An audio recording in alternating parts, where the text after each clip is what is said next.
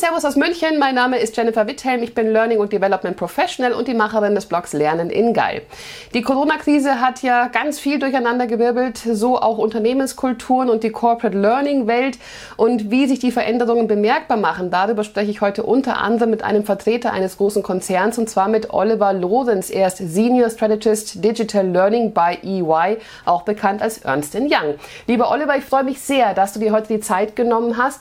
Möchtest du dich kurz vorstellen? Ja, vielen Dank, dass ich äh, in deiner Runde hier teilnehmen darf. Ich arbeite bei Ernst Young und das ist äh, eine Unternehmensberatung, Steuerberatung und ähm, auch bekannt unter den Big Four. Das ist eine globale und internationale Organisation, die ähm, auch den Bereich Strategieberatung noch abdeckt, wie gesagt, und die normale Transaktionsberatung. Wir haben so ein äh, Motto bei uns, das heißt Building a Better Working World und da möchte ich auch gerne direkt überleiten, was ich denn so mache. Ähm, wir haben nämlich das Motto für uns im internen Learning Team, also wir beraten bei uns intern die Fachseite, ähm, umgewandelt oder abgewandelt in Building a Better Learning World. Und das trifft auch ganz gut, was ich so tue tagtäglich. Das ist äh, als Teil des internen Learning Teams im der Talent Development Abteilung nennt sich das bei uns eine wilde Mischung aus Learning Innovation Scout, das heißt, ich gucke mir so an, was sind die Lernthemen der Zukunft. Bin zum Beispiel auch auf deinen Videoblog gestoßen oder ich lese diverse Newsletter, versuche das dann zusammenzufassen und dann für die Kollegen aufzubereiten. Und wir schauen dann immer gemeinsam im kleinen, aber feinen Team, wie wir das in praktische Anwendungsfälle dann äh, ausrollen können. Der zweite Bestandteil meines Jobs ist so, nennt sich Blended Learning Consulting. Das heißt Didaktik, ähm, Methodik, Experience Design, Projektmanagement und so weiter. Da kümmern wir uns um die Projekte, die auf uns ähm, zukommen, um dann äh, ein gutes Trainingsdesign zu machen. Dann und wann trifft es mich aber auch, dass ich mal ein bisschen wieder mit der IT zu tun habe. Das verschmilzt jetzt immer mehr, dass ich mal einen SharePoint einrichte oder auch im MS Teams mich bewege und es dann aufbereite oder auch Erklärvideos mache, damit wir es äh, nutzen können. Hast jetzt schon so ein bisschen angedeutet, wie EY in Sachen Lernen organisiert und aufgestellt ist. Kannst du vielleicht noch rekapitulieren, wann, wie, ich nenne es jetzt mal neues Lernen bei euch ausgerollt wurde? Also ich habe im Frühjahr 2018 angefangen bei, bei Ernst Young, bei EY. Und da hieß es, ja, wir haben schon ein bisschen Blended Learning, ein Teil ist schon virtualisiert. Ähm, wir möchten aber noch mehr machen und wir möchten es nachhaltig machen. Und ähm, das heißt, für mich hat es direkt bei dem Einstieg angefangen. Wir haben dann einen Prozess zusammengestellt, um das halt möglichst professionell zu machen. Und dann ging es immer so peu à peu. Und ja, klar, die äh, Corona-Pandemie war dann nochmal so ein Katalysator, aber da kann ich nachher gerne noch ein bisschen mehr drüber erzählen. Hm, ja, ja, mittlerweile liegen ja so rund neun Monate sind es mittlerweile schon Corona hinter uns. Was würdest du denn sagen, was hat sich da bei euch verändert? Was hättet ihr vielleicht besser sein gelassen? Was läuft jetzt besser? Also wie erwähnt, ist es für mich persönlich auch oder für unser Team Katalysator. Mhm. Dann heißt entweder ausfallen lassen oder virtuell. Und wir haben vorher immer gesagt, mach mal virtuell und Präsenz gemischt und Präsenz da, wo es irgendwie sinnvoll ist. Und das heißt, dass wir jetzt stark gefragt werden, ja, könnt ihr nicht mal schnell? Dann sagen wir, ja, wir können ähm, schnell nicht immer unbedingt, aber wir versuchen eine gute Lösung anzubieten, dass den Leuten nicht langweilig ist im virtuellen Trainings, dass sie das gerne machen, damit sie es mitnehmen, damit sie sich was merken, damit sie es anwenden können. Und Corona hat halt alle nach Hause gezwungen und wir versuchen das so angenehm wie möglich zu gestalten, wenn da Trainings durchgeführt werden. Und das finde ich das einzig Positive an dem ganzen ähm, Salat, den wir da haben. Ich sage immer, es reicht nicht Folien zu besingen, sondern man muss ein bisschen virtuell was tun, die Leute in, in Interaktion bringen. Was genau tut ihr denn da, damit es äh, spannend und interaktiv wird? Wie kann ich mir denn da so eine, so eine Content-Strategie vielleicht auch bei euch vorstellen? Wir suchen immer das ähm, Gespräch, ein Beratungsgespräch, eine Trainingsbedarfsanalyse mit, dem, mit der Fachseite, mit den internen Kunden nennen wir sie auch bei uns. Und ähm, fragen erstmal nach der Zielgruppe. Wir schauen an, wer ist es überhaupt? Wir telefonieren die auch öfters ab in den großen Projekten, entwickeln Personas. Was für Sorgen, Nöte, Ansprüche haben die? die Leute an das Training.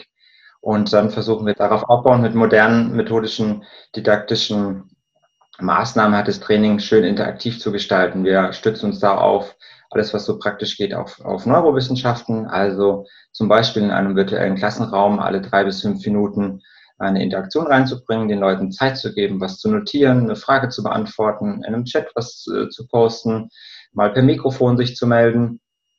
Und das versuchen wir alles mit einzubeziehen und äh, so eine sogenannte Learning Journey zu entwickeln. Und ähm, die Learning Journey sollte nicht immer eine Einmalmaßnahme sein, sondern sich ähm, über eine längere Zeit hinwegziehen. Jetzt klar mit dem Schwerpunkt virtuelle Umsetzung und den Leuten aber praktisch was bringen und sollte auch im Gehirn haften bleiben. Und immer, das ist unser Motto, nicht nur Einmalmaßnahme, die nach, vielleicht kennen einige von euch die Eppinghausende Vergessenskurve, nach ein paar Wochen eh alles vergessen ist, sondern soll kleben bleiben und direkt anwendbar sein. Das wäre schon mal gut. Hast du, beziehungsweise hast du vorher ja auch MS Teams schon kurz erwähnt. Ich glaube, ganz viele Firmen arbeiten aktuell mit MS Teams. Hast du da aus deiner großen Erfahrung, die du jetzt sammeln konntest, ein paar Tipps und Tricks, wie man das Maximale rausholen kann? Ja, MS Teams ist ja eigentlich, ähm, dahinter verbirgt sich die ganze Microsoft 365-Welt. Mhm. Und man sollte sich mal genau anschauen, was bietet denn diese Welt, um es in Teams umzusetzen. Teams ist für mich die Zange, der Rahmen, um so ein Notizbuch wie das OneNote zu benutzen, um einen Gruppenchat einzurichten, um ähm, Breakout Rooms mit dem Workaround momentan, aber da wird es jetzt auch im Quartal, ähm, im letzten Quartal dieses Jahres auch noch ein Update geben und dort Interaktion reinzubringen. Das finde ich ganz wichtig. Oder ein MS Forms zum Beispiel, damit kann man Fragen entwickeln. Man kann auch noch das Videoportal MS Streams benutzen und ähm, es gibt auch noch Power Automate, um automatisch Reminder verschicken zu lassen und so weiter und so fort. Man sollte da sich nicht scheuen, sich die ganze Toolgruppe anschauen und dann für sich mal was ausprobieren. Haben wir auch gemacht im Kleinen, in einem Piloten. Gibt es da noch andere Experten, wo du sagst, ja, da lohnt es sich mal reinzuschauen? YouTube, LinkedIn, Following, äh, was du empfiehlst? Ja, es gibt auf YouTube einen Channel, ähm, von einem Kevin, der postet sehr viele Videos und probiert, probiert aus. Ansonsten gibt es auch in Teams äh, links unten den Bereich Hilfe und Tutorials, damit haben wir angefangen.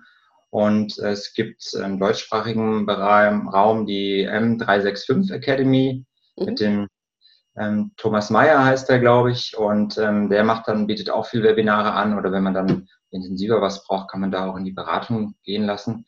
Und wir haben aber sehr viel selber ausprobiert. Erstmal im Team, kleines Projekt, ähm, zehn Lerner und einfach los. Das kann ich nur empfehlen.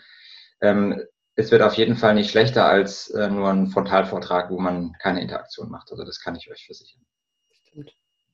EY wird auch immer wieder zitiert, wenn es um das Online-Badges-Programm geht. Da seid ihr so ein Best Practice, der immer wieder das immer wieder angeführt wird. Kannst du mir da ein bisschen mehr darüber erzählen? Wie wird das bei euch ähm, organisiert? Wie funktioniert das?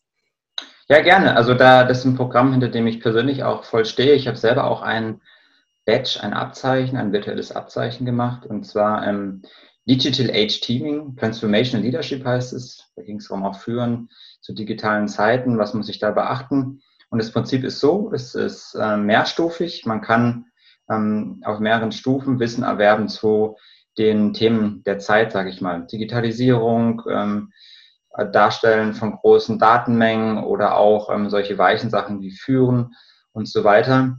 Und ich nehme jetzt mal die ähm, drei Stufen oder vier Stufen, die wir haben. Das ist Bronze, Silber, Gold und Platin und mhm. das setzt sich aus drei Bestandteilen zusammen. Und mhm. weiter unten ist es erstmal ein großer Block Selbststudium. Es gibt jetzt mittlerweile auch quasi nur einen Learning Badge, der wäre noch unter der Bronze angesiedelt. Wie gesagt, Selbststudium ist der größte Block. Der zweite wäre dann Anwendung. Also ich muss mir Projekte raussuchen mit meinem, mit meiner ähm, Führungskraft, um äh, das auch anzuwenden, was ich da theoretisch hatte. Und das muss ich auch nachweisen. Sei es ein Screenshot von einem Meeting, von einer Agenda, die ich gemacht habe oder ein, eine Maßnahme, die ich in einem Projekt habe einfließen lassen. Das finde ich ähm, sehr schön, weil ich so gezwungen bin, theoretisches Wissen in die Praxis zu bringen und nur ich weiß es als Lerner, wann es am besten passt. Und der letzte Punkt ist dann, dass die Veröffentlichung, die, das Verteilen, das Knowledge Sharing, das ist dann auch noch mit drin. Das heißt, ich kann zum Beispiel im, ein Newsletter im Bereich Learning recherchieren und den fasse ich zusammen für meine Kollegen und trage da mal eine halbe Stunde was vor. Oder ich mache es sogar noch größer und mache einen Workshop draus. Und das ist, je weiter oben es ähm, hingeht, bis hin zum Platin, wird das immer mehr. Immer weniger Selbststudium. Und während es dann oben Gold und Platin fast nur noch aus Anwenden und ähm, Botschafter sein für einen bestimmten Bereich ist. Es gibt es auch ganz neu so eine Art MBA, den man machen kann, wenn man verschiedene, so Master Business Administration nach diesem Batch-System, wenn ich verschiedene Batches kombiniere, Und das Schöne ist, die kann ich mitnehmen. Also das ist ein Badge, den kann ich mir nachher in LinkedIn, Xing oder in welche Profile in so, sozialen Medien auch immer ähm, hinposten und daher es gehört mir. Und das ist auch ähm, eine öffentliche Badge-Plattform, wo ich das dann eintragen kann und kann mit einem Link dann halt sehen, was da drin war und der gehört mir. Genau. Mhm. Du hast jetzt auch gerade von Anwendungsfällen gesprochen. Da fällt mir jetzt gerade auch spontan die Frage ein, wenn es um Transfer geht, dann heißt es ja immer, ich brauche einen Anwendungsfall tatsächlich. Seid ihr da schon fortschrittlicher unterwegs als so manche andere Firmen, weil ich kenne es immer noch als äh, Druckbetankung, Lernen auf Vorrat. Der Anwendungsfall kommt dann irgendwann, vielleicht in neun Monaten, wenn die Unterlagen schon längst verstauben. Habt ihr das ganz klar in eurer Learning Journey vorweg, dass ihr sagt, was ist der Anwendungsfall? Ja, also da haben wir ganz stark dran gearbeitet im Team. Ich kann jetzt nur mhm. für uns sprechen, für ähm, EY, wie wir das machen und zwar wollen wir, dass die Druckbetankung möglichst überhaupt nicht mehr stattfindet und eine, wie vorhin schon erwähnt, unter dem Motto Building a Better äh, Learning World, wir eine Lernreise machen, die dem Lerner Spaß macht. Das bei den Neurowissenschaften, neurowissenschaftlichen Kenntnissen geht schon so los. Ich muss eine positive Einstellung haben. Ich muss mhm. Für mich entscheiden können, ist es ein, ein Mehrwert, dass ich den mache. Und da versuchen wir möglichst, und das Virtuelle spielt uns jetzt da rein, den ähm, Trainingszeitpunkt möglichst nah an den Anwendungszeitpunkt zu bringen. Wenn das nicht so einfach geht, versuchen wir durch so Maßnahmen wie, sprech doch bitte mal mit deiner Führungskraft, damit du das Erlernte, zum Beispiel ein Vertriebstraining, möglichst nah hinter dem Training anwendest. Also, dass ich in einen Pitch mitgehe zu einem Kunden, dass ich eine Angebotsunterlage aufbereite, dass ich ein, ein virtuelles Gespräch moderieren muss mit dem Kunden, was so ein, so ein Erstkontaktgespräch ist. Da lernen die das direkt, üben dort das in kleinen Gruppen.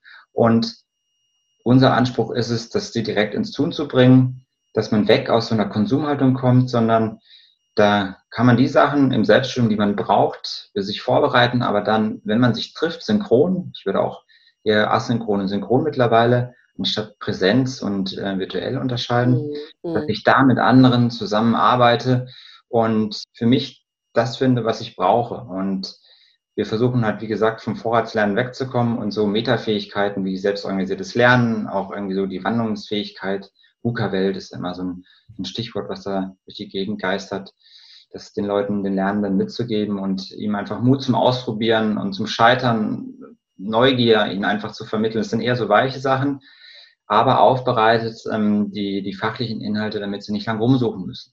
Mhm. Und das ist unser Motto. Ähm, sage ich mal, weg vom Frontalunterricht hin zur interaktiven Lernreise, kann man das sagen. Stichwort VUCA-Welt. Die Welt verändert sich ja momentan rasend schnell, Corona-bedingt vielleicht nochmal, nochmal, nochmal schneller. Wie macht denn ihr eure Leute fit für die Zukunft? Es gibt Trends wie Digitalisierung, künstliche Intelligenz, ganz viele Megatrends, von denen wir heute noch überhaupt nichts wissen. Ich tue mir da total schwer, oft zu sagen, ja, das sind die Kompetenzen, auf die es in der Zukunft ankommt. Wie geht ihr das an? Habt ihr da eine Struktur im Kopf? Also muss ich nochmal einen kleinen Schritt zurückgehen. Wir sind ja, ja eine globale Organisation und es gibt neben dem Deutschland, Österreich, Schweiz-Team, dem Dachteam in Learning, in dem ich bin, auch noch ein globales Learning-Team. Die beschäftigen sich auch mit so Meta-Themen. Mhm. Und da ist, wie wir vorhin schon kurz angerissen haben, dieses Batches-Programm entstanden. Mhm. Und da gibt es so Blöcke wie Datenanalysen oder Emerging Technologies, das ist sowas wie Blockchain oder künstliche Intelligenz mit drin oder Cybersecurity oder auch es gibt einen großen Innovation Batch, also wie kann ich mit ähm, Design Thinking, Scrum und Co. irgendwie Projekte besser agil organisieren. Und da versuchen wir neben den fachlichen Curricula, Pflichtcurricula, die wir auch als ähm, Wirtschaftsprüfungsgesellschaft ähm, abbilden müssen, auch diese Zukunftsthemen zu bedienen in diesen Badges, aber auch außerhalb der Badges haben wir auf jeden Fall auch noch Udemy, also eine große ähm, mhm. Online-Lernplattform, wo man Kurse auch selbstständig sich suchen kann. So ein Prozess intern, kann man mit seinem Vorgesetzten abstimmen, was kann ich denn freiwillig machen, dann ermuntern wir die Leute halt auch, das zu tun. Gleichzeitig bedienen wir uns auch noch Skillsoft zu einer zweiten großen ähm, Plattform, die auch direkt integriert ist bei uns ins LMS, um da Selbststudiums Inhalte zu ermöglichen, aber auch immer wieder durch die Badges, hatten wir ja vorhin den Dreisprung, Selbststudium, Anwendung, ähm, Teilen des Wissens, die da reinzubringen, Also nur sie können wissen, in einem Projekt, wo bin ich denn, die Lernenden, was brauche ich denn jetzt ungefähr? Ach, äh, könnte sein Cybersecurity, hat äh, mein Vorgesetzter, meine Kollegen eh schon mal erwähnt zum Beispiel. Da macht Sinn, dass ich mich mehr da reinfuchse. Und das versuchen wir immer wieder an die Leute ranzubringen auf dem Weg. Mhm. Oliver, jetzt haben wir jahrelang Folienschlachten gemacht. Jahrelang haben wir Druckbetankung gemacht. Jahrelang haben wir unbeliebte Rollenspiele und Präsenzseminare gemacht. Wir Corporate Learning Professionals. Haben wir denn die ganze Zeit Quatsch gemacht und ganz umsonst äh, Lernbudgets verpulvert? Ja, ich habe da länger drüber nachgedacht und an meine Umwelt zurückgedacht. Ähm, in der Uni hatte ich ein bisschen mehr Glück. Fachhochschule war anwendungsbezogen. Aber ich denke, dass teilweise ja, das in die falsche Richtung gegangen ist und noch geht weil diese Druckbetankung mit der Gießkanne, das funktioniert nicht sinnvoll und das ist gerade im Corporate Learning Bereich einfach eine hochgradige Effizienzverschwendung. Also ich bezahle. Leute, die dann gar nicht individuell wissensspezifisch, ähm, vorwissensspezifisch Inhalte bekommen und dadurch einen interessanten Gedankengang von dem Karl-Heinz Pape aus der Corporate Learning Community gelesen, würde man Lernen so designen, wie wir es kennen, also als Druckbetankung, wenn man nochmal jetzt die Chance hätte, das auf der ganz grünen Wiese zu entwickeln. Und dann hat er auch gesagt, nein, weil wir denken ja vom Kunden her, also vom Lernenden. Es muss individuell auf den Lernenden angepasst sein. Und da geht für mich auch der Weg hin, dass man nicht äh, dann die Sachen ausgeschenkt bekommt, alle das Gleiche und ähm, ich sitze dann nur hin und man hofft, dass es auf Vorrat am Kopf hängen bleibt, was es ja nicht tut, bewiesenerweise, sondern dass wir dahin gehen, ähm,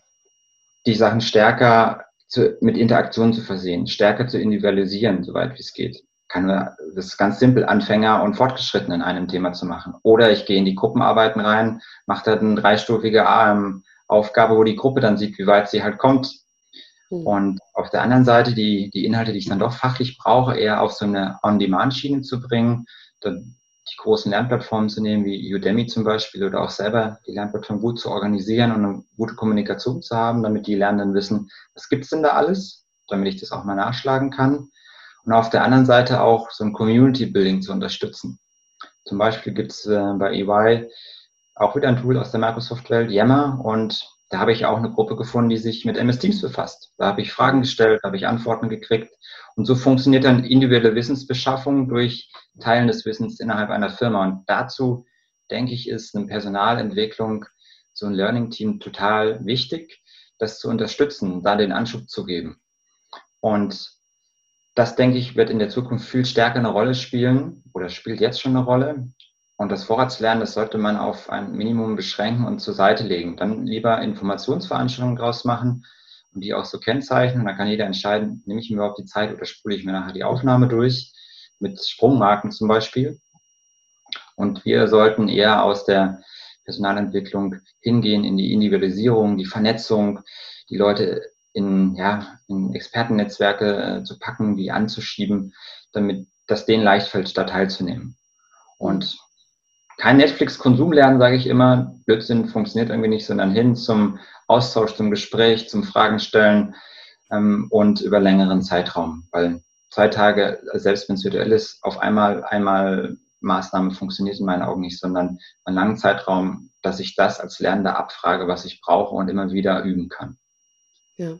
Ich finde, das ist auch eine schöne Vision für das Jahr 2030 zum Beispiel. Da sollte die Reise hingehen. Und ich mache da auch gerne nochmal Werbung für den Karl-Heinz Pape. Er war der erste Interviewpartner für meinen Blog. Also ein sehr, sehr kluger Kopf, was das angeht. Und ich sage herzlichen Dank, Oliver, dass du dir die Zeit heute genommen hast. Vielen Dank. Ja, danke, dass ich sprechen konnte und ich wünsche dir weiterhin viel Erfolg mit deinem tollen Videoblog-Format. Und ich würde mich sehr freuen, wenn ihr meinen YouTube-Kanal abonniert oder gerne auch den Podcast über Google oder Apple Podcasts wäre das möglich, Spotify, viele übliche verdächtige Plattformen.